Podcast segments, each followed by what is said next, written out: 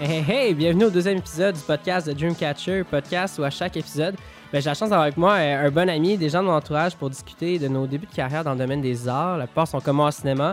On va parler de films et de la vie en général. Aujourd'hui, j'ai la chance d'avoir euh, avec moi un bon ami, Kenzo Babin. Salut Kenzo, comment ça va? Salut Will, ça va super bien. Kenzo, en ce moment, comme vous pouvez l'entendre, euh, est au téléphone, tout au bout de la ligne. Kenzo, tu habites à Vancouver, tu es dans le domaine comme moi en cinéma. Euh, Veux-tu me parler un peu de te présenter euh, à nos auditeurs? Ben, je m'appelle Kenzo, j'ai étudié euh, au Cégep Sainte-Foy avec, euh, avec M. William Boivin. J'ai ensuite été faire des études de professionnelles à Vancouver dans une école privée. Et aujourd'hui, je travaille dans un studio de motion capture en tant que props builder. Parfait, short and sweet, direct, clair, j'aime ça, j'aime ça. Fait quoi, comme tu as dit, on s'est connus au cégep de Sainte-Foy. Nous, on s'est pas connus tout à fait à la première session, mais justement, au dernier épisode, on avait, au premier épisode, on avait Alex aussi que je rencontre, ben, que tu connais aussi, qu'on s'est tous rencontrés euh, au cégep. Rappelle-moi comment qu'on s'est rencontrés, Kenzo. Ça a été, si je me rappelle bien, il me semble que c'est euh, sur nos rides de bus de ville, de la ville de Québec, RTC. Il me semble que c'est ça, right? Euh, c'était sur...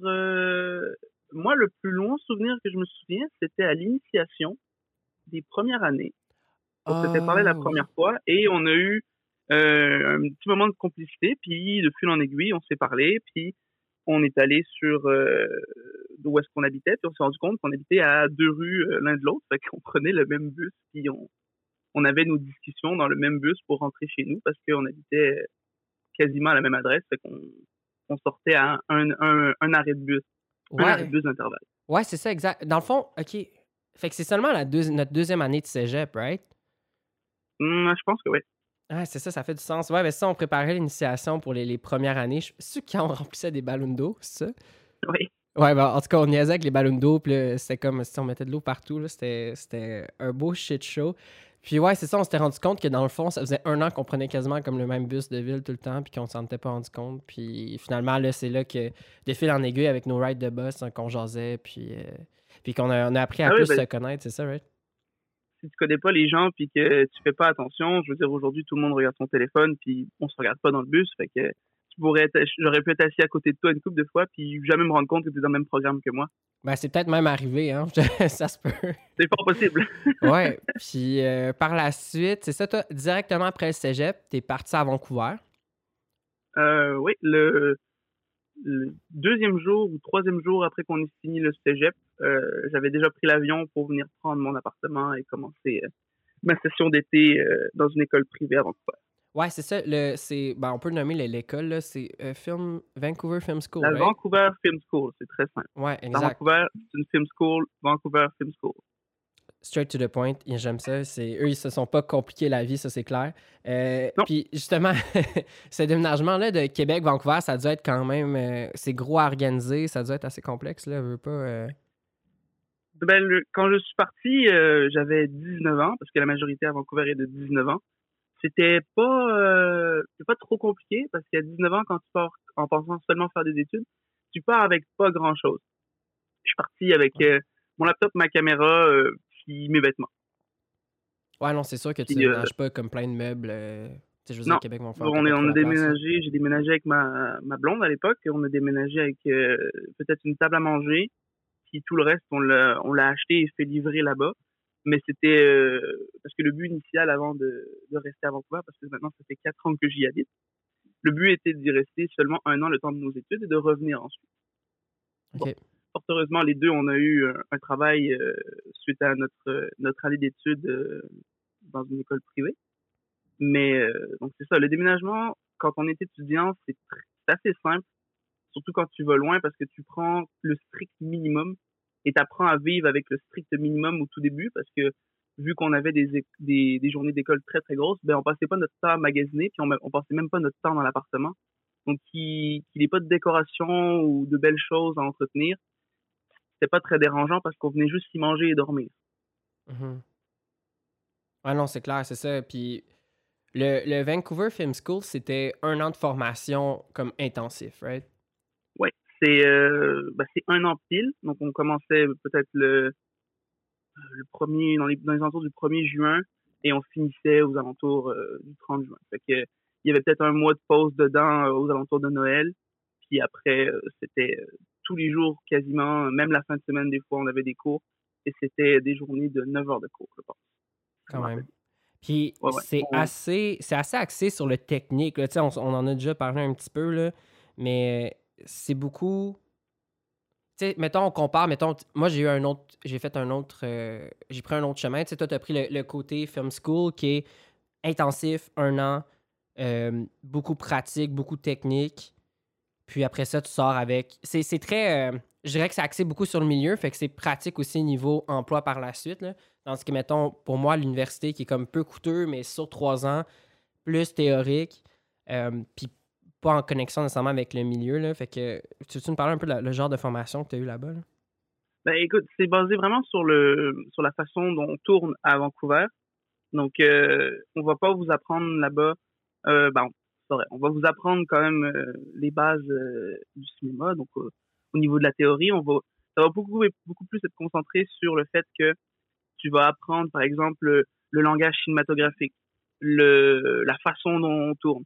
En fait, c'est beaucoup plus basé sur le fait de former des techniciens, même si c'est techniciens de haut niveau ou, même des, quand même des gens de la, de la key crew, comme on appelle, donc le directeur de la photographie ou le réalisateur sont quand même des rôles qu'on qu'on focus dessus.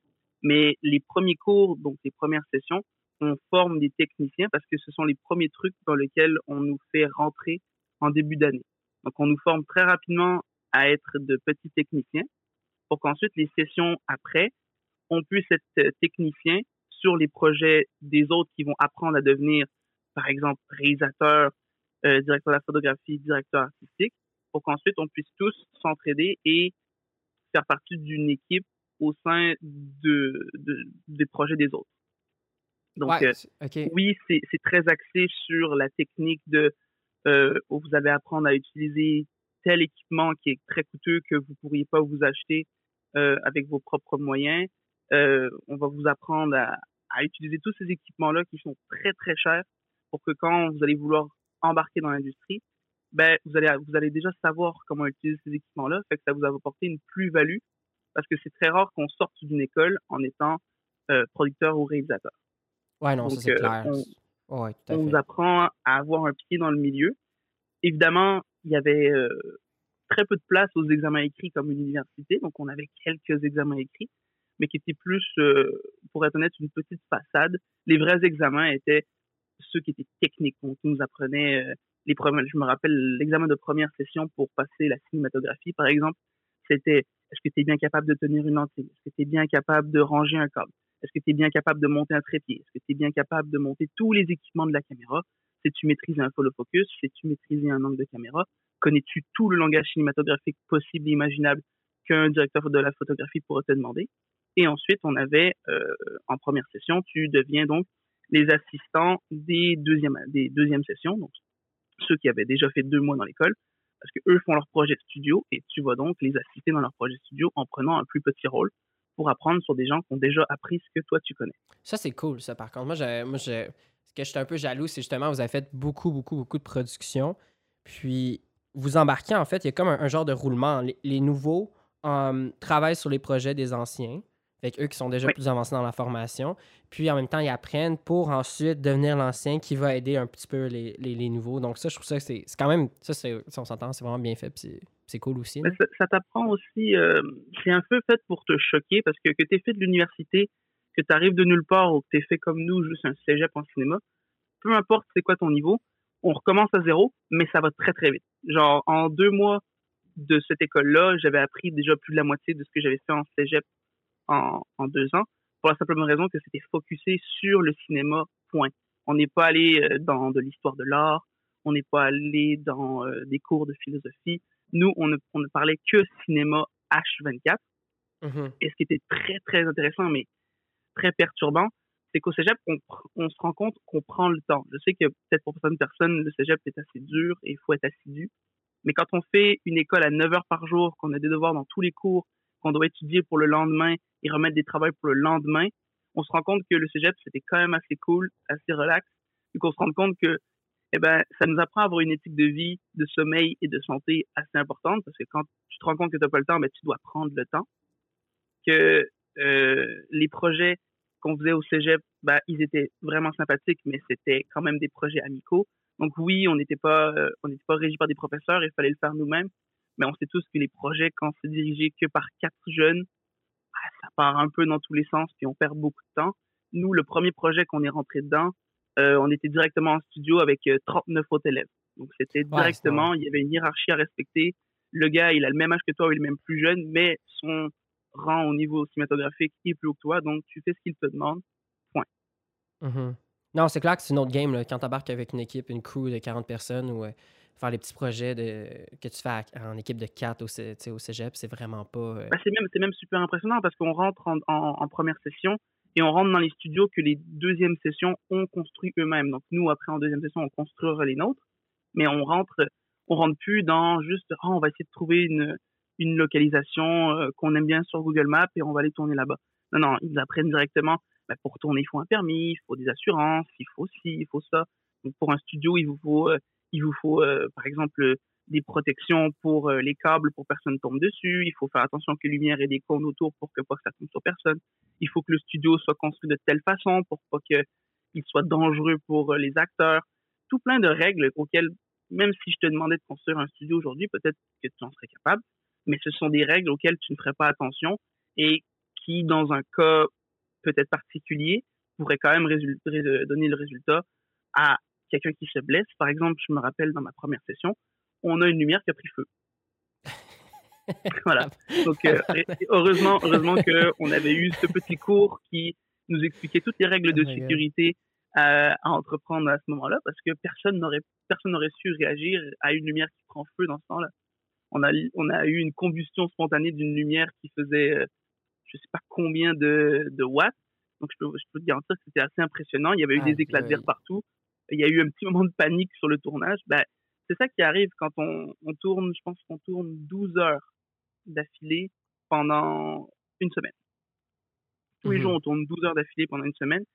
Euh, quand tu viens de sortir du cégep, ou même il y en a qui n'avaient pas fait d'études supérieures encore, euh, bah, ça te force, euh, ça te force à, te, à, te, à te régulariser et à bien, à bien, entre, à bien comprendre dans quoi tu t'embarques parce que le cinéma, malheureusement, c'est pas une promenade de santé. C'est un niveau, c'est un niveau professionnel où il faut être amoureux de l'art et aimer ce que tu fais parce que sinon tu tiendras pas. Et ça, l'école te le fait très bien comprendre dès le premier jour parce que ils veulent, ils veulent pas te briser, mais ils veulent te faire comprendre que tu seras pas assis toute la journée devant un ordinateur. C'est, tu vas être debout à travailler. Il faut que tu aimes ce que tu fais parce que si tu n'aimes pas ce que tu fais, tu tiendras pas la route. Ça marchera pas. Ils, ils, te font bien comprendre. Je me rappelle les premiers mots du directeur quand il nous a accueillis le premier premier jour. Il nous a dit, vous pouvez voir la Vancouver Film School comme une école vous sortirez de là avec un diplôme. Ou vous pouvez voir la Vancouver Film School comme une formation et vous sortirez de là avec un travail. Mm-hmm. Et j'ai trouvé cette phrase vraiment inspirante parce qu'aujourd'hui, je l'utilise dans tous les aspects de ma vie. À chaque fois que je fais quelque chose, je me dis, OK, ça, je peux le faire comme ça, mais qu'est-ce que je peux en, qu'est-ce que je peux en tirer de plus? Tu vois? Ouais. Puis en cinéma, je trouve que ça le, ça le beaucoup son. Ben, ça le reflète dans, plein de choses dans la vie en général, comme tu dis. Puis en cinéma, c'est surtout vrai, tu sais, parce que tu vas faire ta petite job d'une journée, euh, puis aller bloquer une rue. Mais si tu le fais bien, si tu discutes avec les gens, bonne attitude, t'es allumé, ben tu peux te trouver une job pour deux prochains mois ou même trouver Ah ben quelqu'un me, il propose un grip même bien, euh, il m'ajoute à son équipe de grip. Fait que là, oh, tu repognes une job un peu plus haute dans le grade mieux payé, tu fais un, plus du, si on veut, du hands-on, tu as plus un, influence sur le tournage. C'est ce genre de choses-là que le petit plus, comme tu dis, peut, tu peux tirer plusieurs, beaucoup de choses dans le domaine du cinéma. Ben, quand tu parles du relationnel, c'est très intéressant parce que la première session, euh, on a un cours qui euh, est basé que sur le rationnel. Je ne me souviens plus du nom exact, mais c'était euh, relations publiques et je pense que ça s'appelle team building, donc travail de groupe. Et c'était vraiment un, auquel on, attachait peu d'importance au début parce qu'on comprenait pas son utilité, parce que ça nous apprenait seulement à, communiquer en fait.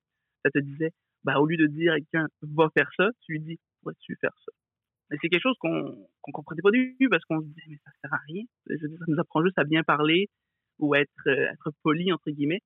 Mais c'est quelque chose qu'on se rend compte que sous l'effet du stress, parce que ça fait longtemps que tu n'as pas dormi, ben peut-être que toi, tu vas être à cran un peu et que tu vas dire que quelqu'un va faire ça, mais la personne en face de toi va être à cran aussi et risque de pas très bien le prendre. Mhm. Donc, on nous apprend à vraiment, dès le début, dès la première session, à dealer avec des gens qui peuvent être un peu plus difficiles ou qui peuvent un peu moins bien prendre les trucs. Donc, ils nous apprenaient, par exemple, ça sonne très, euh, très arrondir les coins, mais euh, il fallait toujours dire, euh, ah, euh, fallait pas dire j'aime pas ce que tu fais. Fallait toujours dire, écoute, ça c'est super, moi je changerais ça par contre.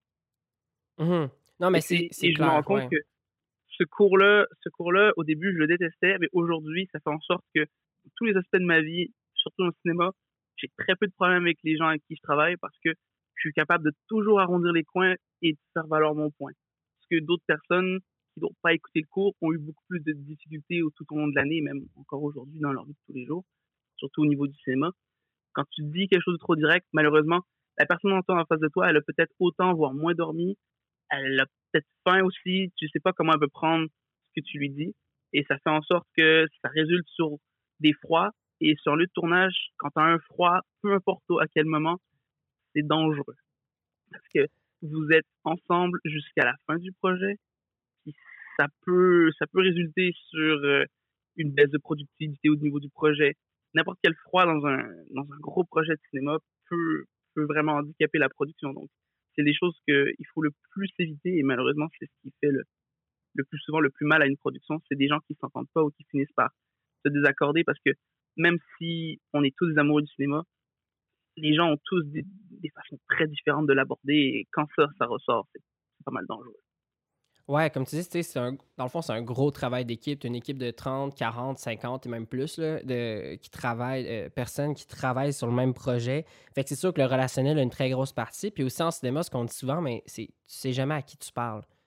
Tu sais, peut-être une journée, cette personne-là, c'est une personne qui, qui ramasse les poubelles, mais tu sais jamais, dans le fond, c'est peut-être quelqu'un qui travaille sur un projet on the side, devient, euh, qui devient le lendemain un, un réalisateur ou euh, un rôle plus important. Puis finalement, ben, c'est peut-être cette personne-là qui donne la job le lendemain. Fait que tu sais, il y, a- cet aspect-là aussi en cinéma euh, qui qui veut, veut pas qu'il y a du poids aussi. Ah surtout, surtout toujours respecter tout le monde et s'accorder pour, euh, même si des fois euh, on n'apprécie pas nécessairement la personne parce qu'elle a une attitude ou que euh, elle, elle vous déplaît peut-être un petit peu, bah dites-vous que n'importe qui pourra toujours vous être utile d'une façon ou d'une autre. Je dis pas d'utiliser les gens, mais même si cette personne-là, par exemple, vous paraît hautaine ou qu'elle, euh, je sais pas, moi je me rappelle, j'avais déjà eu un producteur, je l'aimais pas. Je, ça, ça, ça, marchait pas entre nous je le trouvais toujours trop euh, trop hautain, trop euh, trop sais, Il, il s'affichait toujours comme étant le meilleur, le meilleur. Mais malheureusement, ben, ce gars-là, avec plus de relations que moi, il était plus, il était mieux coté au niveau de des gens avec qui il fréquentait. Donc, ben, malheureusement, ben, je restais ben, malheureusement, je restais gentil avec cette personne-là. Et ben, je lui disais pas ce que je pensais parce que ben, de toute façon, ça servait à rien. De toute façon, je me serais mis en froid avec quelqu'un pour aucune raison. Donc, je suis resté gentil avec cette personne-là. Cette personne-là m'a jamais fait de mal en tant que tel. Donc, ça m'a permis de faire marcher mes relations parce que bah, quand tu te coupes de quelqu'un, faut comprendre que le monde du cinéma, c'est tout petit et que la personne en toi, si elle a beaucoup plus de pouvoir et beaucoup plus d'influence, elle peut te faire mal. Donc, Mhm. euh, c'est un, c'est un milieu où, comme je dis, il faut être amoureux de ce qu'on fait parce que des fois, il faut ravaler un peu sa fierté et dire, OK, c'est bon. Ouais. Je pense aussi ça montre aussi comment faut pourquoi sais, l'importance de bien s'entourer. Il y a des producteurs, comme tu dis, qui peuvent te donner de la job. En même temps, faut que tu sois capable aussi de mettre ton pied à terre sur faire OK, non, là, c'est assez. Moi, ce producteur-là, garde, c'est quoi? Travaille plus avec. Tu sais, il y a ça aussi qui est, possible. là. On s'entend là, Oui, mais jamais- que, que t'es pas tout peux- le monde, là, parce que là, t'as plus de job. là. Oui, tu, mais tu peux, tu- si, si ça devient vraiment trop toxique et que ça t'empêche de travailler, tu peux couper euh, les ponts avec cette personne-là, mais jamais, jamais de manière brusque. Toujours essayer d'y aller doucement parce que ça sera toujours mal perçu. Tu seras toujours perçu comme le méchant. Si par exemple, je sais pas, moi, tu, tu décides en plein milieu d'une production que tu plus capable, que tu ne veux plus jamais travailler avec cette personne-là, ben, entre guillemets, les gens te verront comme quelqu'un qui a abandonné une production et qui n'est pas allé jusqu'au bout. Ouais, non, Après, moi, si je suis un producteur derrière et je sais que tu as lâché une production, peu importe la raison, ben, j'aurais toujours plus de réticence à t'engager parce que je me dirais, écoute, si on a un froid, puis tu me lâches en plein milieu, moi, tu, tu me mets dans la merde. Ouais, ouais. Puis quand je parle de lâcher un producteur, là, je parle pas euh, milieu de journée, quitter ou euh, en plein milieu d'un projet. C'est plus de faire, OK, la prochaine fois, ben, j'accepte. Si j'ai j'ai le choix, ben, je prends plus une job de cette personne-là, par exemple. Ah oui, mais ça, C'est normal. Il y, a plein, il y a plein de gens qui travaillent ensemble que sur un seul projet et qui poliment déclinent et qui ne, qui ne désirent juste plus travailler ensemble. Et c'est normal. On peut pas s'entendre avec tout le monde. Il y a, il y a Mhm. plein de gens avec qui vous vous ent- on s'entend pas. Puis euh, c'est pas plus mal, hein. C'est juste pas fait pour travailler ensemble. Mais une fois qu'on a trouvé des gens avec qui on s'entend bien, avec avec qui vous appréciez, lâchez jamais ces personnes-là. Non, non, ça, ces c'est clair. Ils suivront ouais. toute votre vie et ils vous aideront toute votre vie. Ben la, ben la preuve, ben c'est ce podcast-là avec les, mes invités. Tu sais, que on pourrait. on- Ben, Kenzo, on s'est connus au cégep. On n'a jamais travaillé. Non, on n'a jamais travaillé sur un projet ensemble au cégep, mais c'est plus par la suite euh, à l'extérieur. En fait, après, je pense que c'est après ta première année à Vancouver, me semble. Après, dans le fond, que ta formation, tu as complété ta formation à Vancouver Film School. Tu es Ouais. revenu euh, à Montréal, à Québec. Puis, euh, on a tourné, en fait, un épisode pilote euh, un épisode pilote pour une web série que tu avais écrit au cégep, si je me souviens bien, qui s'appelle Zone 52. Euh, puis justement, c'est là que tu as comme réutilisé comme tous tes contacts un peu du cégep, puis que tu as créé avec cette connaissance-là, tu as dit, ben regarde, moi, j'ai pas encore rasé un premier projet, si on veut, indépendant. Ben je m'essaye là, j'ai une connaissance là en sortant de l'école. J'ai des gens que je connais à Québec. Donc, euh, let's go, je me pitch, je fais un épisode pilote euh, pour euh, une web série que, que j'ai écrite. Oui, puis c'était vraiment, c'était vraiment un des, plus beaux projets que j'ai fait jusqu'à jusqu'à aujourd'hui. Pas en termes de, de qualité, mais en termes de, ben, c'était quelque chose qu'on a monté de A à Z sans l'aide de personne, sans l'aide d'une grosse production, sans l'avis d'un producteur expérimenté. Et c'était quelque chose d'assez d'assez intéressant de suivre le processus de ça de A à Z euh, tout seul. Tu sais, par exemple, on s'était jamais posé la question de ah ben faut trouver euh, une localisation, mais il faut avoir les droits, il faut avoir les, droits de filmer, il faut avoir l'accord du propriétaire, il faut euh, avoir un bail de location. Tous ces trucs-là qu'on n'a jamais pensé, ben, c'est des trucs qu'on a appris dans une école privée. Et après, ben, je me rappelle tous mes amis du cégep qui avaient été faire des écoles un peu plus, euh, on va dire comme tu dis, théoriques. Ben, c'est des choses que je leur ai appris sur le tas parce qu'après un an d'études, moi j'avais terminé mon diplôme professionnel parce que c'était très intensif. Et vous, je me rappelle, vous avez tous fait des commentaires en mode ah ça, ça, ça, donnait vraiment un, feeling de tournage parce que ben, il y avait des, des codes qu'on connaissait pas, il y avait des, euh, informations qu'on qu'on nous avait pas encore appris. Donc c'était vraiment c'était vraiment une très très bonne expérience euh, que je garderai toujours en mémoire parce que ben, c'était euh, très cool d'apporter un peu sa, sa connaissance à tout- toutes les personnes que j'avais côtoyées au cégep et de voir la différence à quel point on avait progressé extrêmement vite, au coup de notre sommeil peut-être, mais euh, on avait on avait progressé extrêmement vite au niveau technique sur un lieu de tournage. Alors évidemment, euh, après une école technique, euh, on nous demandera pas bon, pouvez-vous nous nommer trois films de Kurosawa? Je pense pas que c'était ça le but de l'école, mais au moins en sortant de l'école, par exemple, moi j'ai eu un travail directement dans le milieu du cinéma. J'étais euh, engagé comme directeur artistique dans euh, des petits projets parce que des personnes avaient entendu du bien de moi, parce que j'étais tout le temps à l'école en train de travailler, j'étais tout le temps en train de faire des projets là-bas. Donc, de fil en aiguille, ben, les gens se sont parlé, ils ont dit Ah, mais ce gars-là, il travaille bien, il est courageux et tout ça. Et c'est toujours ce qu'on me dit aujourd'hui. On me dit aujourd'hui Écoute, euh, tu parles peut-être pas beaucoup, mais t'es vaillant, puis on voit que tu as du cœur à. Puis c'est pas mal ce que les gens aiment le plus. Donc, être toujours, être toujours passionné de ce qu'on fait, toujours aimer ce qu'on fait, les gens le remarqueront et ils vous seront redevables là-dessus. Ah non, c'est clair. Puis, euh, non, c'est vrai qu'après, tu sais, une première euh, année euh, à l'université, c'est vraiment une formation de base. Tu sais, moi, je me rappelle, après ma première année, je pensais lâcher, honnêtement. J'avais tellement euh, trouvé ça, je vais être honnête, chiant. là.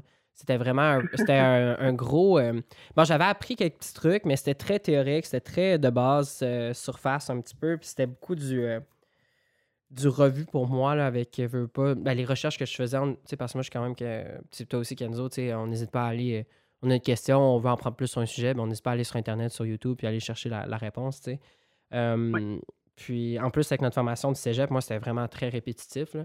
mais c'est plus par la suite là je, je me rappelle après la euh, zone 52 moi j'ai revu dans le fond tu sais ce que tu nous as parlé ben là on l'a vu deuxième année là on l'a revu en troisième année aussi Euh, fait que ça revient que quand même euh, on n'est on est pas si loin, mais c'est pas aussi comprimé non plus que, que ce que tu as eu. Là. Nous, c'était plus, c'est ça, au départ, assez, je dirais assez général. Puis par la suite, on est allé plus dans, justement, le, je dirais, les, pratiques plus professionnelles. puis Zone 52, c'est ça, tu as réussi un petit peu tes contacts, les gens que tu avais appréciés. On a, puis, tu sais, c'est souvent ça aussi, début de carrière, je pense. Puis c'est encore ça aujourd'hui. C'est créer un projet, puis dire, est-ce qu'on va l'essayer, puis on va voir ce que ça va donner. Puis ça avait donné quand même quelque chose de cool. Tu as fait plusieurs festivals avec ça. Tu sais, comme tu dis aussi, là, juste pour euh, revenir aussi sur les méthodes, tu sais, le, ça peut paraître vraiment simple de dire, OK, comment qu'on place un fil, comment qu'on roule un fil, mettons. Mais le cinéma, c'est vraiment un domaine très méthodique. Fait que, c'est des petites choses simples, mais qui s'accumulent, qui font quand même vraiment une grosse différence. Puis, euh, justement, ce, gros processus-là de faire un projet indépendant, mais ça te montre comment c'est complexe faire un film. Puis, ben, il y a une fierté après avec ça, parce que tu as tout fait. Tu as fait ça avec rien au départ. Puis après ça, ben, tu arrives avec un, résultat que tu as fait avec ton équipe, l'équipe que tu as bâtie. Puis je veux pas, Zone 52 a beaucoup voyagé. Il a été dans plusieurs festivals. Si veux pas, les, épisodes pilotes, euh, sont, moi, j'étais surpris, ils sont assez recherchés dans le fond. Euh, puis, euh, puis toi, dans le fond, tu as fait une, c'est quoi, une trentaine quasiment de, de festivals? J'exagère. On a fait une trentaine de festivals. Je pense que l'endroit le plus loin on s'est rendu, on a été dans un dans un petit cinéma, on a été euh, on a été screen dans un petit cinéma à Moscou. Aïe aïe, c'est fou hein pareil. Ouais, c'est fou, c'est fou quand quand je me rappelle quand on écrivait ça au cégep, quand on écrivait le concept pour un on écrivait ça pour un cours au cégep, euh, je me rappelle on jamais qu'on ne serait-ce qu'on produirait ça, on écrivait ça en, blaguant parce que on trouvait que les, les, les projets d'autres élèves étaient beaucoup plus mélodramatiques. Donc, on s'était dit, bah, let's go, on fait une série humoristique de science-fiction. Euh, bon, le, le, projet a un peu changé. On a un peu tassé un peu l'humour pour en faire un peu plus de la science-fiction suspense. Mais l'âme du projet est restée le même. Et euh, au final, quand, je suis arrivé et que je suis revenu euh, à, Québec pour dire, OK, les gars, on fait ça, bah, c'est un truc qui nous a un peu tous mis sur le cul parce qu'on s'était s'était jamais dit bah, on le ferait tu vois et on a fini par le faire et jusqu'à où ça s'est rendu au début on n'y croyait pas parce qu'on se disait mais non c'était un truc qu'on avait écrit sur euh, le bord d'une table sur un bout de papier en disant ah bah c'est une bonne blague ça va tout ça va faire rire les gens puis on va on va on va bien sortir avec une avec une bonne note au final on a eu une note médiocre puis euh, je, trouve que, je trouve que la série était, était quand même vraiment bonne. Et je l'ai même refait voir à ce prof qui nous avait noté et il nous a dit, mais écoutez, moi, si j'avais vu le résultat final, je vous aurais pas donné une aussi mauvaise note. ah, je savais pas qu'ils avaient une mauvaise note, c'est pas drôle. Euh, c'est, quand tu dis le, de façon méthodique, je trouve ça vraiment intéressant parce que il y a beaucoup de gens qui disent, euh, si tu veux faire un film, tu as juste besoin d'un truc qui filme.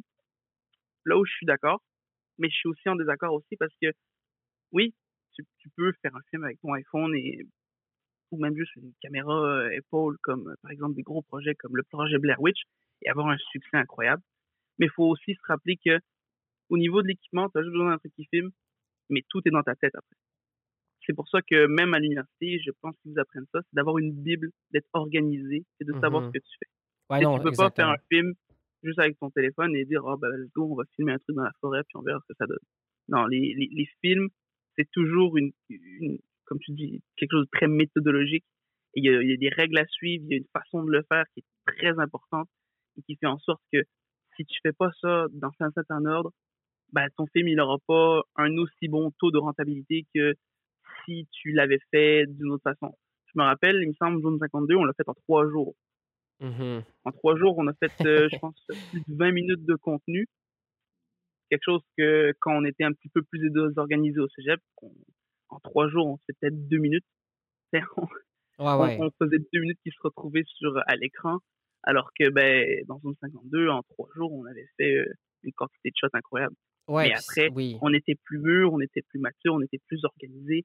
On avait fait ce qui s'appelle une bible dans le cinéma, qui te dit exactement tout ce que tu veux dans le projet et qui décrit comment il va être fait et comment tu as l'intention de le faire et pourquoi tu veux le faire comme ça. Mm Ouais, la force, c'est un document de, référence de la Bible. C'est pour ça que ça, ça s'appelle la, Bible. Euh, mais ben, C'est ça, comme tu dis, on avait fait, tu veux pas 20 minutes en trois jours, tu me dis ça là, puis c'est, veux pas. On avait aussi des gros setups de lumière, tu faut pas l'installation, caméra, lumière, ça rentre dans ce temps-là. Euh, fait que ouais, c'était quand même pas pire, hein, 20 minutes de, de film en trois jours. Ben, il, y en a, il y en a 20 minutes qui sont ressorties d'utilisables de ce combat. Ah, ok, ok, ok. Ce que j'avais choisi. Euh, mais à la fin de toutes les, les cotes, donc la producteur, la directeur et l'éditeur, on a un film de 11 minutes 30 et quelque chose plus générique, donc euh, 12 minutes 30. Mais c'est, ça reste que c'est super bon pareil, là. Tu sais, je veux dire, euh, avoir un film Ben, moi, de- j'en de suis peu plus de 10 aujourd'hui encore très fier, même si c'est un projet que j'ai fait il y a deux ans bientôt. Plus de deux ans bientôt, trois ans. J'en suis encore assez fier parce que, ben, veux, veux pas, c'est un projet que j'ai fait avec beaucoup de gens. Et euh, ben, diriger une équipe comme ça, déjà, c'était difficile. Et euh, ben, ça a donné quand même un résultat assez incroyable parce qu'on, on- toi, par exemple, Paul, je sais que tu fais beaucoup, beaucoup de projets, mais c'est des projets que tu as beaucoup fait seul ou avec deux, trois potes. Tu jamais fait un. Ben, t'as jamais... Tu commences maintenant et tu t'en fais de plus en plus, mais tu avais fait beaucoup de projets avec des petites équipes. Euh, ce qui faisait en sorte que tu étais super fier de ton résultat et tu donnes des résultats incroyables. Donc, euh, j'imagine même pas ce que tu donnerais avec une équipe de 10-12 personnes comme on avait dans euh, Zone 52. Mon Dieu, ouais, merci. Mais, mais non, comme tu dis, moi, avant Zone 52, j'avais jamais fait un tournage avec autant de personnes. Euh, comme tu dis, moi, mes, courts-métrages que j'avais fait à- avant ce projet-là, c'était vraiment. C'était avec de mes, de mes euh, qui n'étaient pas nécessairement en cinéma. Euh, puis, on était comme peut-être euh, au maximum six, avec les acteurs qui jouaient, qui étaient aussi de mes chummés. Euh, puis. Puis, veux pas, on a quand même réussi à faire des trucs cool, mais sais, j'avais pas cette méthodologie-là méthodologie-là à ce moment-là, je l'avais pas du tout. Je me rappelle, moi, c'est con, là, mais là, avec le recul, je trouve ça complètement con, mais les, les claques, l'identification de chaque prise, parce qu'avant, dans le fond, de prendre une prise, on a un petit claque, là, je- je- qui, c'est qui fait comme le tout le petit son là, pour Oui. synchroniser le son-image. Euh, moi, l'identification des shots, j'étais comme des fois, ça prenait du temps. J'étais comme, hey, non, non, non, fuck that shit, fuck. Tu sais, comme, hey, on n'a pas le temps, let's go, on tourne, on tourne, on tourne. Mais tu sais, aujourd'hui, quelqu'un me dit ça, je fais, shut up. on, va prendre le temps de faire le. mais ça dépend tout le temps, ça dépend du contexte. Mais tu sais, en tout cas, je me rappelle de, de ce- cette chose-là. Mais tu sais, pour moi, ça a été une super belle expérience aussi. Tu sais, on- on- je t'avais aidé un peu avec l'écriture, tu sais, je te donnais du feedback, on se parlait de comment on pourrait organiser ça. Euh, dans le fond, moi, j'étais impliqué comme directeur photo. Fait que euh, directeur photo, c'est vraiment euh, supervise l'équipe image. Je m'occupe avec Kenzo, qui est le réalisateur, de rendre en image un peu la vision qu'il y a. Donc, euh, c'est quoi le look qu'on cherche? Oh, on veut quelque chose un petit peu suspense. OK, on va aller chercher une petite lumière qui fait comme que c'est plus contrasté. Euh, on regarde l'image puis on parle beaucoup de l'image ensemble. Puis moi, je m'assure que l'équipe caméra, donc tous les caméramans, euh, les gens qui s'occupent des éclairages, ben, on soit capable de rendre ça. Puis c'est ça, moi j'avais étudié, j'avais beaucoup de j'avais de l'équipement, donc on a utilisé beaucoup de mon équipement. Puis moi j'avais une expérience, comme tu dis, de, de faire plusieurs projets indépendants, fait que j'a- j'a- j'avais apporté ça à l'équipe. Puis on s'était ça, on a fait ça ensemble, c'était intense, on se challengeait moi et Kenzo, c'est la première fois qu'on travaille ensemble, mais ça a été vraiment mais tu sais, même si, des fois, on- ben moi et Kenzo, on est des gens directs, là, fait que des fois, on, dirait qu'on s'engueule, mais on s'engueule pas, là. Fait que c'est comme, mais c'était, on s'était, mais c'était hot. Moi, j'avais aimé ça, tu sais, le fait que tout le monde s'assine des fois, mais tu sais, ça amenait que ben, le projet est meilleur, puis que nous deux, ben, on se challenge, fait que les deux, on apprenait, puis on grandissait de ça aussi. Euh, non, moi, ça a été une. Tu sais, au-dessus du, même du résultat, c'est tout ce qu'on en tire par la suite, que ce soit apprentissage, expérience de tournage ou aussi même contact, là. Ah, c'est surtout, le, surtout les, les contacts qui ont été très rentables pour les gens qui sont venus tourner avec nous. Parce que moi, je me rappelle, il me semble, euh, tu n'avais jamais travaillé avec euh, Alex. Exactement. Et aujourd'hui, Alex, c'est ton producteur dans euh, deux de tes projets, il me semble, qui sont sortis. Et le troisième là en ce moment, c'est ça? Ouais, ben, en fait, sur- par la suite, sur quasiment tous mes projets. Ben, D'ailleurs, on a parlé au premier épisode de Zone 52, moi puis Alex, parce que c'est justement là qu'on a commencé à travailler la première fois ensemble. Il y a aussi cool. Josh. Josh, j'avais jamais travaillé avec. Il a embarqué sur mes projets. Il y avait Ralph aussi, un autre ami du, son, euh, du cégep, je veux dire, que j'avais jamais travaillé avec, qui a travaillé sur quelques de mes projets aussi par la suite. Non, c'est moi. En tout cas, moi, j'en ai tiré vraiment beaucoup. Ça a été une super belle. C'est aussi vraiment le fun de faire un projet d'équipe, un trip de gang avec de tes amis pendant deux, trois jours vraiment intenses. Tu sais, c'est comme, c'est juste vraiment un bon moment. Malgré que tu es fatigué par la suite, tu es, dead, mais c'est comme, tu es fier. C'est un mélange de fierté. Puis de, aussi, ben, on fait ça parce qu'on aime ça aussi. Fait que, tu sais, c'était vraiment une belle fin de semaine. Puis, euh, ou, en tout cas, je sais pas si c'était la fin de semaine ou la semaine, mais en tout cas, c'était un beau euh, trois jours. Puis c'est ça, moi, par la suite, ben, c'est des, justement, c'est des contacts, c'est des relations qui se créent, euh, de, tra- de, de travail, puis de, de respect mutuel. Puis par la suite, ben, en tout cas, moi, je, je sais, j'en ai tiré plein, plein de belles expériences, plein de contacts incroyables. Surtout les gens qui commencent, je pense que la meilleure attitude d'avoir, c'est de jamais dire non à un projet. C'est toujours essayer le plus possible de jumper sur n'importe quoi, que ce soit payé ou non. Parce que je me rappelle, j'avais pas l'argent pour vous payer à l'époque dans ce genre de projet-là. Donc vous avez toutes, c'est toutes venu un peu parce que bah, on était tous un peu bons potes ou vous m'aimez bien ou vous étiez intéressé par le projet. Et c'est quelque chose d'assez assez incroyable à avoir parce que bah, si un jour on refait un épisode 2, bah, je m'organiserai pour, euh, pour vous payer si je suis capable. Mais c'est surtout le contact dans lequel vous êtes ressorti. C'était des gens avec qui vous avez peut-être jamais travaillé avant. Puis aujourd'hui, ben, c'est des gens avec qui vous continuez à travailler et qui vous apportent beaucoup de choses dans vos projets. Moi, je me rappelle euh, la première personne avec qui j'ai parlé au cégep. Ben, cet hiver, elle m'a permis d'avoir une job à Montréal. Mmh. Ouais. J'étais, euh, je suis venu le voir à Montréal euh, une semaine. Lui, il continue à travailler, donc je restais un peu dans son appart pour visiter la ville et tout. Et le deuxième jour, il m'a dit, hey, je suis en tournage, ils ont besoin de quelqu'un. Est-ce que ça t'intéresse de, venir remplacer? Puis, bah, ça m'a permis d'avoir quatre jours sur un tournage à Montréal. Puis bah, maintenant, j'ai un j'ai les contacts d'un directeur artistique euh, qui peut me rentrer dans son équipe euh, à peu près n'importe quand, n'importe quand parce qu'il a tellement aimé ma façon de travailler que ben, il est intéressé de m'avoir dans son équipe. C'est ça mmh. qui est super intéressant d'en avoir des contacts, c'est qu'on sait jamais qui peut nous aider à quel moment. C'est toujours l'avantage d'être gentil avec tout le monde et de toujours traiter les gens de manière respectueuse et gentille. Bon, moi j'ai de la chance, c'était un de mes très très bons amis mais que ça soit une personne que vous appréciez peut-être un peu moins ou peut-être qui n'est euh, pas nécessairement le type de personne avec qui vous aimeriez aller boire un verre au bar, bah, respectez toujours cette personne-là parce que vous savez jamais qu'est-ce qu'elle peut vous apporter dans la vie. Tout à fait, tu sais, que ça montre vraiment le relationnel, qu'est-ce que ça peut t'apporter. Puis, tu sais, oui, c'est bon pour les relations aussi. Dans la vie, il faut être gentil avec les gens autour de soi. On vit tout, le monde ensemble, euh, puis tout ça. Mais, tu sais, ça, ça illustre quand même l'importance de pas juste être genre je dirais respectueux, mais aussi de, connecter avec les gens parce qu'il y a des choses qui en découlent de tout ça. Puis, euh, non, ça, ça montre clairement ce, je veux dire, cet aspect-là. L'exemple, mettons, avec Julien, comme tu disais, que, que, cet hiver, il t'avait trouvé de la job pendant qu'il était à Montréal. Euh, ben là, justement, on arrive vers le milieu d'épisode. Euh, on a le segment à chaque épisode que je vous présente une pièce musicale pour faire découvrir un artiste ou des genres de musique ou des, la musique euh, qui est euh, hors de droit, que vous pouvez, fait, qu'il n'y a pas de droit d'auteur, qu'il faut utiliser dans vos projets. Euh, vu que c'est le deuxième épisode, on enregistre ces épisodes d'avance. je vais vous présenter encore une musique de NCS, de No Copyright Sound, de YouTube, une chaîne YouTube qui, en fait, qui présente la musique de, de DJ émergents qui vous pouvez en fait, comme le dit le nom de la chaîne YouTube, qui est sans droit d'auteur. Donc, vous pouvez les utiliser. En fait, dans la description, des fois, ils veulent un petit, euh, tu sais, que écrives un petit truc là, pour faire euh, promouvoir leur musique. Mais sinon, vous pouvez l'utiliser sur tous vos projets. C'est la musique vraiment de, vraiment de bonne qualité, vraiment de la bonne musique, honnêtement. Même si vous voulez juste écouter, ils ont aussi une chaîne Spotify. sur Spotify, vous pouvez écouter leur musique. C'est de la super bonne musique de DJ, euh, de la musique électro. Donc, je vais vous présenter aujourd'hui, ça s'appelle Lost de Continuum.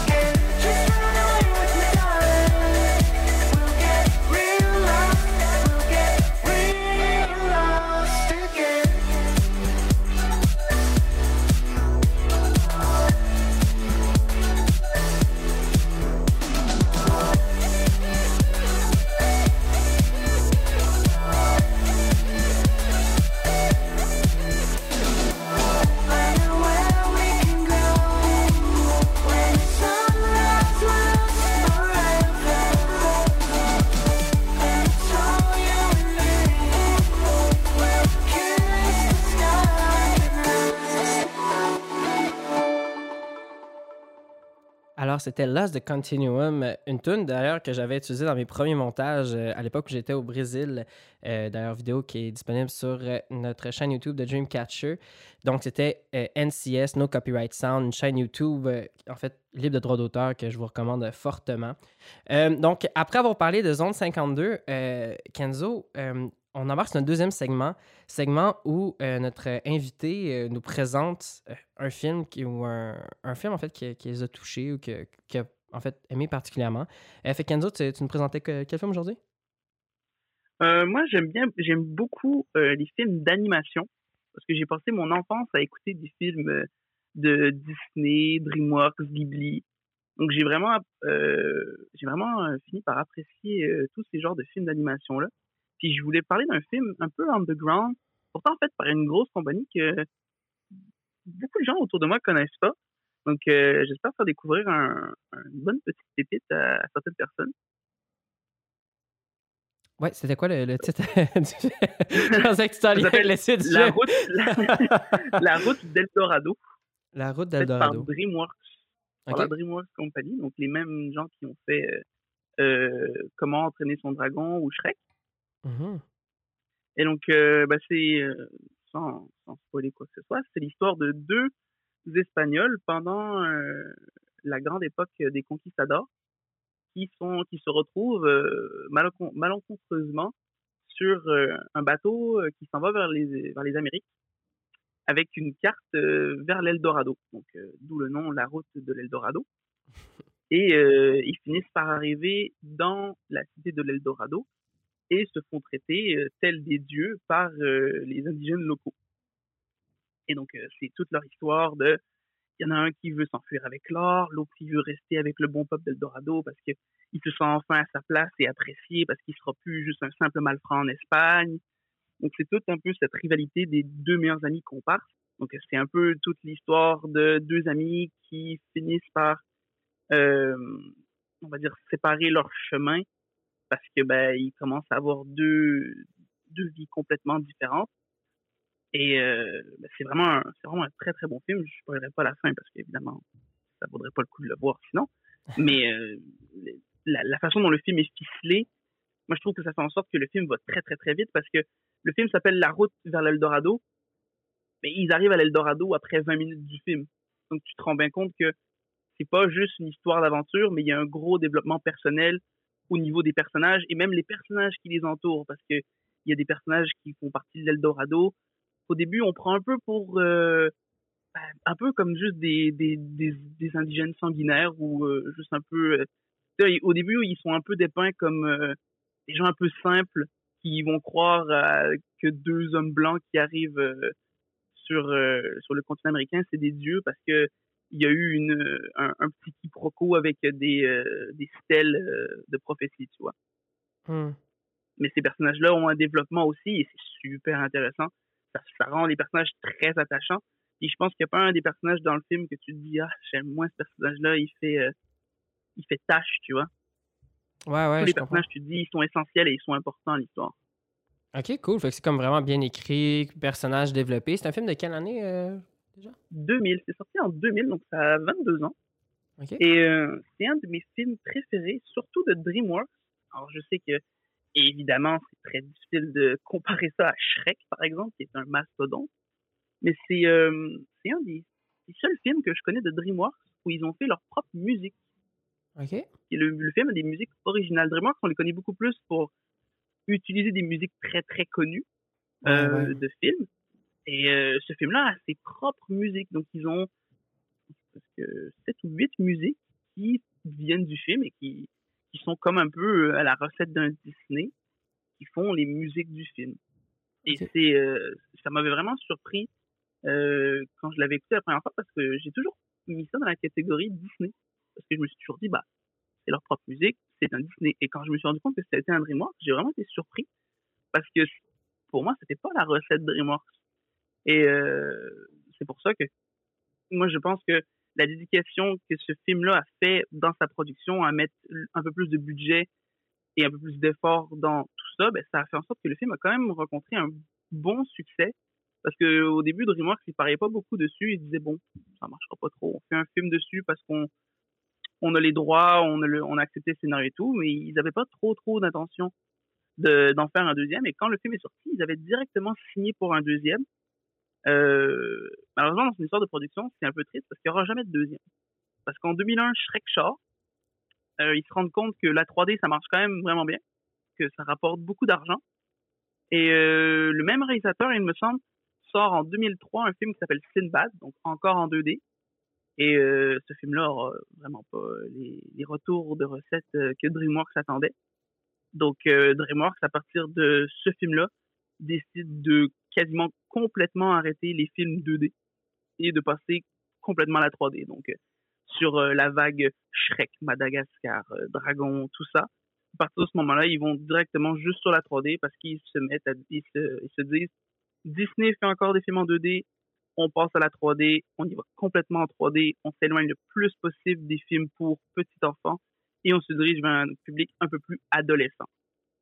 Et donc, euh, je trouve que c'est cool parce que ce film-là fait partie du point pivot d'une compagnie quand même assez énorme qui s'appelle DreamWorks aujourd'hui, quand même. Mhm. Euh, et, c'était quand même assez incroyable parce que c'était un film, c'est un film qu'on regarde et qu'on se dit, mais c'est vraiment bon, ça a eu des bons retours. Pourquoi ils n'en ont pas fait une suite? Parce qu'aujourd'hui, on fait des suites de tout et n'importe quoi, même, même des très mauvais films. Aujourd'hui, on en fait une suite. Et on se dit, pourquoi, pourquoi ils font ils n'ont pas fait de suite à ce film-là? Et on se rend compte que c'est même pas la faute de ce film-là, c'est la faute d'un autre film. Et des fois, je trouve que c'est la, c'est un peu triste comme fin parce que c'est la mort d'un genre pour une compagnie, tu vois. Et mmh aujourd'hui, euh, je pense que personne peut regarder un film de Ghibli et dire, bon Dieu que c'est laid. Non. Et tous les films de Ghibli sont, sont d'une beauté incroyable. Pourtant, j'ai l'impression que la 2D, même si il y a encore beaucoup de gens qui en sont très amoureux, commence à mourir de plus en plus.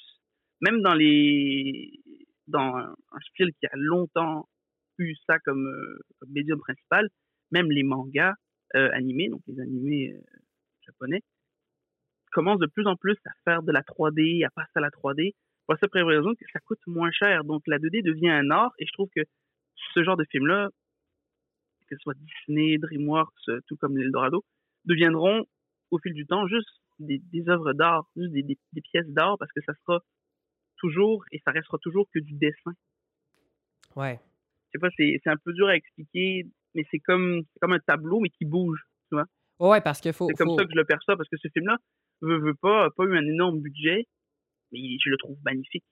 Mmh parce qu'il faut rappeler que quand on fait de l'animation comme ça, 2D, donc l'animation qui est, qui est vraiment simplement du dessin, qui n'a pas nécessairement une profondeur. Parce que souvent, le 3D, en fait, c'est fait en fait, c'est toujours fait à, l'ordinateur. Le 2D, c'est vraiment ben, une seconde, c'est 60 images. Euh, c'est 16 images à peu près, je pense, en animation. ouais, c'est 24, mais en animation, je pense que c'est 16. Puis après ça, il dédouble. Ben, ça, dépend, ça dépend de l'animation que tu fais, mais oui, c'est une moyenne entre 16 et 20. Ouais, entre 16 et 20, ben, dites-vous que c'est 16 et 20 dessins par seconde. Fait que c'est une dédication incroyable. Ouais, ouais, exact. C'est comme. Ça demande du travail, de la dédication qui est comme incroyable. Euh, moi, je, moi, je suis un grand fan plus de 2D que 3, 3D. Pour moi, ça vient. Je vais rarement comme. Ah ben, à part, je dirais qu'il y a des films maintenant que c'est rendu la texture est tellement incroyable que j'apprécie ça, mais sinon, c'est rare que je vais comme faire Oh wow, l'animation est incroyable, comparément, tu sais, à des films 2D que je trouve ça, tu sais, des films Ghibli qui ont comme une, une signature vraiment incroyable. Mais je comprends un peu le, le la démarche de, de DreamWorks et même de Disney aujourd'hui qui sont passés à quasiment que de la 3D parce que parce qu'aujourd'hui ça coûte moins cher de faire de l'animation en 3D que de payer des centaines de dessinateurs pour qu'ils te fassent une scène. Non, c'est ça. Aujourd'hui, euh, on voit, on voit des gens sur YouTube, ils sont tout seuls et ils te font des trucs euh, en 3D incroyables. Euh, avec un, simplement un ordinateur. Et ces gens-là, peut-être que tu leur demandes de faire un dessin et ils vont te faire des bonhommes allumettes, tu vois. C'est vraiment le, fait de la de rendre l'art plus facile. Plus accessible. excellente chose. Hein. Ne me, faites pas dire ce que j'ai pas dit. C'est excellent, mais ça, le rendre de rendre l'art facile, ça tue un peu l'art parce que c'est plus une dédication à maîtriser quelque chose, mais simplement d'avoir de la créativité. Et c'est ça, c'est là-dessus que DreamWorks a mis l'emphase en sortant des films en 3D. C'est, ils disaient, nous coûtera moins cher, on va se concentrer beaucoup plus sur les blagues ou l'histoire. Et ben, ça va, ça va nous permettre un peu de faire des films à moindre budget, mais qui vont peut-être plus plaire plus au grand public parce que de toute façon, le grand public, ben, il s'en fout un peu que le film soit en 3D ou en 2D, ils veulent juste passer un bon moment. Ils veulent juste voir un film qui, sortant du film du cinéma, ils vont faire j'ai apprécié mon une heure et demie, ça valait mon billet de cinéma. Mm-hmm. Non, c'est ça que les, les boîtes de production pensent comme ça. Ça a, donné, ça a donné naissance à des excellents films comme Shrek et Dragon, qui sont, qui sont aujourd'hui des mastodontes dans le milieu euh, du cinéma d'animation. Donc, euh, c'était pas un mauvais mot. C'est juste que ce film, ce film avait une place peut-être très spéciale dans le cœur des gens qui sont nés en 2000 et qui l'ont vu, parce que ben, c'était quand même une œuvre d'art euh, au niveau au niveau de l'animation. C'était la fin de l'animation en 2D, donc les dessins étaient très perfectionnés. Si on revoit aujourd'hui les premiers premiers Disney, sont toujours aussi beaux, mais tu regarderas jamais Blanche Neige en te disant c'est magnifique. Tu te diras ah c'était bien pour l'époque. Mm Ouais non l'animation 2D était peut-être à, son maximum à ce moment-là. Mais je pense que mm. quand même, malgré que l'animation 2D, on, voit que ça se réduit, ça sera jamais perdu à jamais. on voit beaucoup d'ailleurs de, courts-métrages euh, indépendants qui sont en 2D, qui sont plus poétiques. Ça a une valeur, comme tu dis, artistique assez incroyable. Euh, ça, ça, restera, ça deviendra un peu comme les gens qui font de la peinture. À l'époque, euh, peut-être en 1600-1700, beaucoup de gens faisaient de peinture c'était un, médium très répandu. Aujourd'hui, ça reste que les gens qui en sont amoureux qui vont en faire ou qui vont le consommer. Donc évidemment, ça s'appelle l'évolution. Hein. donc les, les gens aiment quelque chose et passent à autre chose. un jour, la 3D va peut-être mourir et ça sera autre chose. Hein, on passera à... Qui sait Mais euh, c'est un peu... C'est un peu... Euh, c'est l'évolution humaine, donc il n'y a pas vraiment de, tristesse à avoir là-dedans, quoi que ce soit. Mais euh, ce film-là était vraiment... Bah, c'est pour ça que je voulais présenter ce film-là, parce qu'il avait une, bonne place dans mon cœur et j'étais très triste qu'il n'y ait jamais eu de, de suite parce que ce, film méritait d'avoir l'honneur d'avoir une suite euh, au niveau de, de, son histoire. Ah ouais, c'est intéressant. Moi, c'est un film que je connaissais, honnêtement, que je connaissais zéro, mais ça me donne le goût d'aller le checker. Là, justement, tu regardais, tu me disais qu'il était disponible sur Amazon Prime. Je peut-être je vais me prendre une petite soirée puis prendre le temps de le regarder. Là. Ça, ça a piqué ma curiosité, for sure. Puis, tu sais, le, le 2D, moi, je pense que ça va devenir, un petit peu comme euh, le cinéma pellicule. Il va en avoir, ça va être réduit. Ben, le cinéma pellicule, on s'en rend pas toujours compte, mais il y a encore quand même beaucoup de films qui sont tournés en pellicule. Euh, mais ça va être moins répandu comme pratique, mais ça va être là quand même comme, euh, comme démarche artistique parce que ça veut pas, ça a une valeur, euh, on pourrait dire, inhérente, une valeur qui, qui, est reconnue, veut pas, dans, dans, le milieu. Mais, ça va devenir, ça va devenir peut-être un procédé artistique. À la fin, ça, ça deviendra ça deviendra de la dédication comme tourner en pellicule. Hein.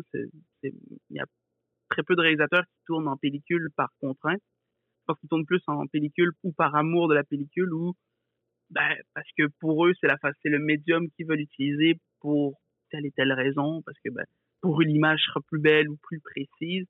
Euh, ça, devient, ça devient devenir une contrainte ou un style artistique comme les gens qui font euh, du stop motion, donc euh, les films de Wallace et Gromit ou euh, même des, films nominés aux Oscars comme Kubo, qui sont complètement faits en pâte à modeler, avec de, la photo, euh, avec 24 photos par seconde pour en faire un mouvement, bah, ça devient un style artistique qui, euh, qui demande de la dédication et qui, au final, ne plaît pas énormément à un grand public, mais qui, quand même, a son petit groupe d'adeptes et qui peut, quand même, avec euh, la preuve de Kubo, se rendre aux Oscars. Donc, est-ce que est-ce que le fait que la 3D coûte moins cher et que ça donne un, résultat tout aussi bon va enterrer la 2D Non, non, absolument pas. Ça n'enterrera pas la 2D. C'est juste que bah, c'est un peu un des films qui, qui, fait partie de la plaque tournante du 2D à la 3D. Tu vois, c'était le début des années 2000. Euh, je pense que Toy Story sortait l'année d'après ou même la même année. Les gens se sont rendus compte, bah, on est prêt à passer, à, on est prêt à passer à autre chose, tu vois. Mm-hmm. Ouais, non, c'est intéressant. Ce, ce chemin-là veut pas début 2000, comme tu dis aussi, c'était un. C'était oui, en animation, il y avait un changement, mais aussi niveau euh, caméra plus euh, digital. C'est un moment de, de grand changement dans, dans, le domaine du cinéma. Là. Oui, ben ça, ça a grandement. Euh, ben ça n'a pas bouleversé à proprement parler, mais ça, ça a beaucoup changé la façon dont les, les, grosses compagnies, surtout d'animation, produisaient leurs films parce que ben, ils se sont dit ben, on peut employer moins de gens pour que ça coûte moins cher et avoir une meilleure, une recette égale ou meilleure à ce qu'on avait avant. Donc, euh, je pense pas que la question s'est posée très très longtemps quand ils se sont rendus compte que ça marchait aussi bien, voire mieux que les films en 2D. Euh, c'était une, une décision, euh, décision vite prise, on va dire. Oh ouais, clairement. Puis, avant la fin du podcast, je voulais qu'on parle d'un dernier sujet. On a parlé un peu des différences ben, d'école, en fait, comment toi, ton parcours de film school, comment c'était un petit peu. Je, serais curieux quand même, toi qui as tourné cet hiver une semaine à Montréal, de, nous parler un peu de la, différence entre le, domaine à Vancouver et celui-là à Montréal.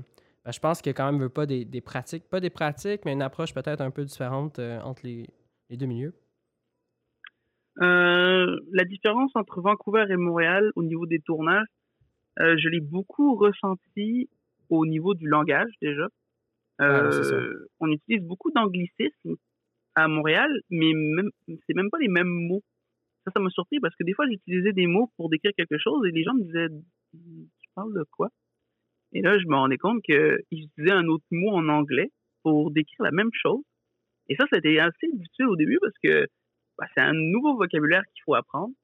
Mais au niveau du tournage, tournage, j'ai trouvé les tournages. Après, j'ai pas fait des énormes productions euh, québécoises, donc euh, je peux pas vraiment juger ça mais j'ai trouvé les, les, productions québécoises un peu plus, euh, on va dire, gentilles. C'était beaucoup plus euh, familier. On était, je pense qu'on était presque une centaine sur le, lieu de tournage. C'était beaucoup plus familier. Les gens se parlaient beaucoup plus, ils se connaissaient. Les gens souriaient, les gens euh, étaient beaucoup plus gentils envers les autres. Alors que dans un tournage euh, vancouvérien, ben, les gens se parlent pas beaucoup, c'est pas trop de regard dans les yeux. C'est vraiment, je viens de parler si j'ai besoin que tu fasses quelque chose pour moi. Ou alors, c'est de tout petits projets, puis les gens se connaissent. Mais si c'est des gros projets, les gens se parlent pas beaucoup. C'est beaucoup plus froid, c'est beaucoup plus, on va dire, trop professionnel, tu vois. C'est vraiment, ton job, c'est ça, tu es la machine qui fait ça, toi, ton job, c'est ça, tu es la machine qui fait ça. Vous n'avez aucune raison de parler ensemble ou de vous connaître ou quoi que ce soit. Ouais, évidemment. C'est plus C'est éventuellement pour ça que les les, par exemple, les, les parties de rap sont très importants ou les, les soirées qu'on organise à la fin des tournages sont très importantes parce que c'est le moment où tu rencontres les gens parce que tu les as vus pendant trois mois, mais tu leur as pas beaucoup décroché de mots parce que bah, tu n'avais pas le temps ou tu n'avais pas le droit ou c'était pas le moment de leur parler. Donc, euh, c'est pas mal pour ça que les, les, les, parties de fin de tournage sont très, très importantes parce que c'est là où tu fais des contacts. Donc, euh, c'est un peu, c'est un peu des, des, trucs qui sont un peu plus difficiles pour les gens comme moi qui sont pas très, très, très euh, tard bah, ça nous force un peu à aller dans ce genre d'endroit et de, de se mixer avec euh, les gens qui font un peu plus la fête pour se dire, bah, écoute, c'est, on va passer un bon moment, puis, bah, il faut, euh, il faut développer un peu son réseau de contacts parce que de toute façon, si tu le fais pas maintenant, ben, ce sera pas sur le tournage que tu pourras le faire. C'est fou, pareil. Ben, c'est ça. Vancouver veut pas, c'est une des villes au Canada qui, ça fait longtemps que les États-Unis sont installés pour faire leur production. fait qu'ils ont vraiment, en tout cas de ce que je vois, ils ont plus l'approche américaine. Euh, bon, c'est sûr que la pas, je pense que c'est la culture québécoise qui teinte un peu les productions. Tu sais, moi, de, de mon expérience, j'ai pas eu d'expérience vraiment à Vancouver, mais plus euh, à Québec, c'est vraiment le monde sont, au Québec, le monde sont friendly. Tu sais, les gens, ils se revoient de, de, tournage en tournage, puis c'est ça jase. C'est un, veux pas, c'est un trip de gang, un, tournage malgré que, même si tu payes ton équipe, que vous êtes 50, mais veux pas, c'est un, un, gros travail d'équipe pareil. Euh, puis c'est ce qui est cool quand même de tourner au Québec, je pense, c'est que l'ambiance, si on veut, familiale ou amicale est est plus présente. Là.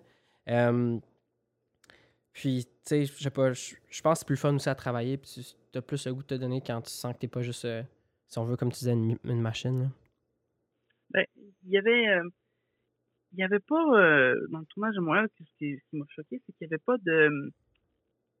Il y avait personne qui se prenait pour une, pour une pseudo-star. Tu vois, tout le monde se disait, je fais mon travail, puis ben, je le fais parce que j'aime ça, puis parce que je suis payé pour ça il y a beaucoup de, gens en tournage euh, à, Vancouver que tu vas voir arriver et qui vont, qui vont se prendre pour des pseudo-stars un peu. Par exemple, euh, moi j'avais l'habitude de regarder les voitures des gens quand ils arrivaient pour savoir un peu ils étaient quoi, tu vois. Donc euh, le réalisateur arrivait toujours dans une grosse voiture, le directeur de la photographie arrivait toujours dans une grosse voiture, puis le directeur artistique aussi, les acteurs aussi arrivaient toujours dans des grosses voitures, donc tu pouvais repérer que la personne qui arrivait était une personne importante et que bah, c'était probablement de elle que tu allais dépendre pour le reste du tournage, tu vois. Mm-hmm. Mais euh, avant à Montréal, j'ai pas eu vraiment ce feeling-là.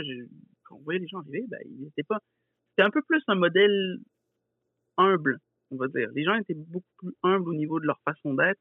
Il y avait personne qui se disait, moi, je suis le prochain euh, Steven Spielberg ou le prochain euh, Denis Villeneuve, tu vois. C'était vraiment, euh, moi, je viens faire mon travail parce que j'aime ça. Pas parce que je cherche à avoir de la reconnaissance à ce niveau. Tu vois? Ouais, non, je vois. Ça, ça doit être quand même. Ben, J'imagine que ça veut dire que tu as quand même aimé ton, aimé ton expérience à Montréal, puis ça t'a peut-être. Ah, j'ai adoré mon expérience à Montréal. C'était une des, majeures raisons pourquoi je sors de Vancouver pour, y pour revenir travailler à Montréal. Parce qu'à mon avis, bon, ça va prendre avec des pincettes ce genre d'informations-là, mais à mon avis, dans quelques années, Montréal deviendra la nouvelle plaque tournante du cinéma au Canada.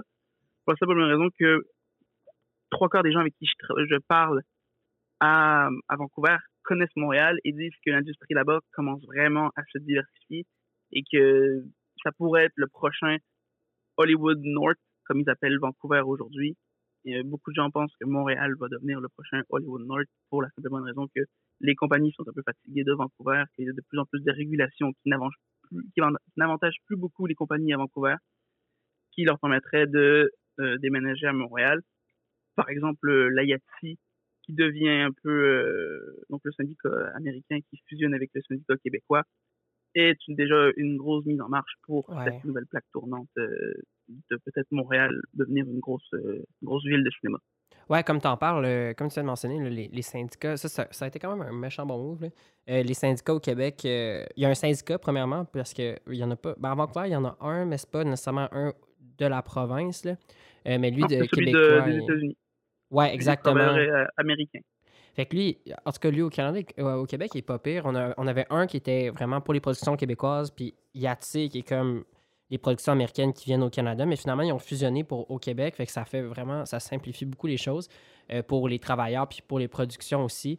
Puis, tu sais, en tout cas, moi, je peux te dire, en étant ici, je le vois, tu sais, beaucoup, beaucoup de productions américaines qui s'en viennent de plus en plus. Là. En tout cas, il y, en a, il y en a tout le temps, en fait. Il y en a tout le temps des productions américaines qui sont au studio Melz à Montréal. Le, le, le, truc se développe beaucoup. Quand on voit que les studios Mills, ils ont construit quoi Deux ou trois studios l'année passée ou ils sont en train de les, en train de les construire? Ils ont annoncé deux, il me semble c'est deux, genre, très très gros studios qui sont en train de construire en ce moment. C'est comme un investissement de, en tout cas, un milliard ou en tout cas, c'est un investissement de fou. Là. Fait qu'ils grossissent les studios Mills. Puis en plus, je veux pas, comme tu parlais des régulations, ici, c'est assez ouvert. ben, au moins, tu as un syndicat qui protège les techniciens. Fait que ça fait qu'on a des bonnes conditions puis qu'on est payé pour mettons, euh, temps double quand tu es en heure supplémentaire ou des choses comme ça. Fait que ça fait aussi que ça, simplifie beaucoup. Euh. En tout cas, je pense que tu vas aimer ce, changement-là aussi là, avec l'Actis d'embarquer là-dedans parce que ça, ça, en tout cas, ça simplifie beaucoup plus le processus. Là. Puis, euh, tu sais, comme juste cet été, je sais qu'il y avait comme au moins deux longs métrages très gros américains qui, étaient à Montréal. puis moi, d'ailleurs, demain, je vais faire, j'ai participé à un tournage d'une série Disney qui est à Montréal aussi. Ouais, ouais. Juste pied, on s'entend, je, vais peut-être bloquer une rue, là, mais c'est pareil, c'est cool. Puis, euh, puis les productions ah, ben, un peu américaines, ça, paye. Un, pied dans, un pied dans le milieu, c'est déjà très bien. Comme on a dit, hein, faut jamais refuser un projet au début. Ouais, on sait jamais où ça peut mener. Tu, sais, tu, parlais comme en début de carrière, mais même aujourd'hui, on fait des projets aussi, euh, que ce soit, comme tu dis, comme là, une petite journée euh, pied, bloquer une rue ou euh, faire nos, nos, projets entre amis comme ça. Tu sais, tu sais jamais le projet indépendant qui va pogner puis qui va faire avancer ta, ta carrière ou la carrière d'un ami puis que en même temps, tu es dedans, puis tu as participé, toi aussi, tu peux en tirer beaucoup, que ce soit de l'expérience ou même suite des contacts ou juste après une reconnaissance aussi là, qui fait que tu peux prendre un rôle plus important. Tout à fait d'accord. Il y a, pas rien d'autre à rajouter là-dessus. ben, je pense que ça résume bien l'épisode. Euh, merci Kenzo euh, d'avoir été là. J'espère que tu as eu du fun. Oui, j'ai adoré. Tu me réinviteras quand tu veux. Ouais, mais je pense que vous allez revoir Kenzo euh, for sure dans les prochains épisodes. Vous pourrez retrouver Kenzo euh, sur tous les réseaux sociaux, Kenzo Babin. Euh, tu sais, ben, en fait, Zone 52 va être dans la description si vous allez voir qu'est-ce que, qu'est-ce que ça a l'air. Euh, ça fait plaisir. donc, n'hésitez pas à partager le podcast, ça va apprécier. On se voit au prochain épisode. Vous pouvez nous contacter sur tous nos réseaux sociaux pour soumettre vos feedbacks ou les artistes qu'on pourrait promouvoir. Merci d'avoir été avec nous.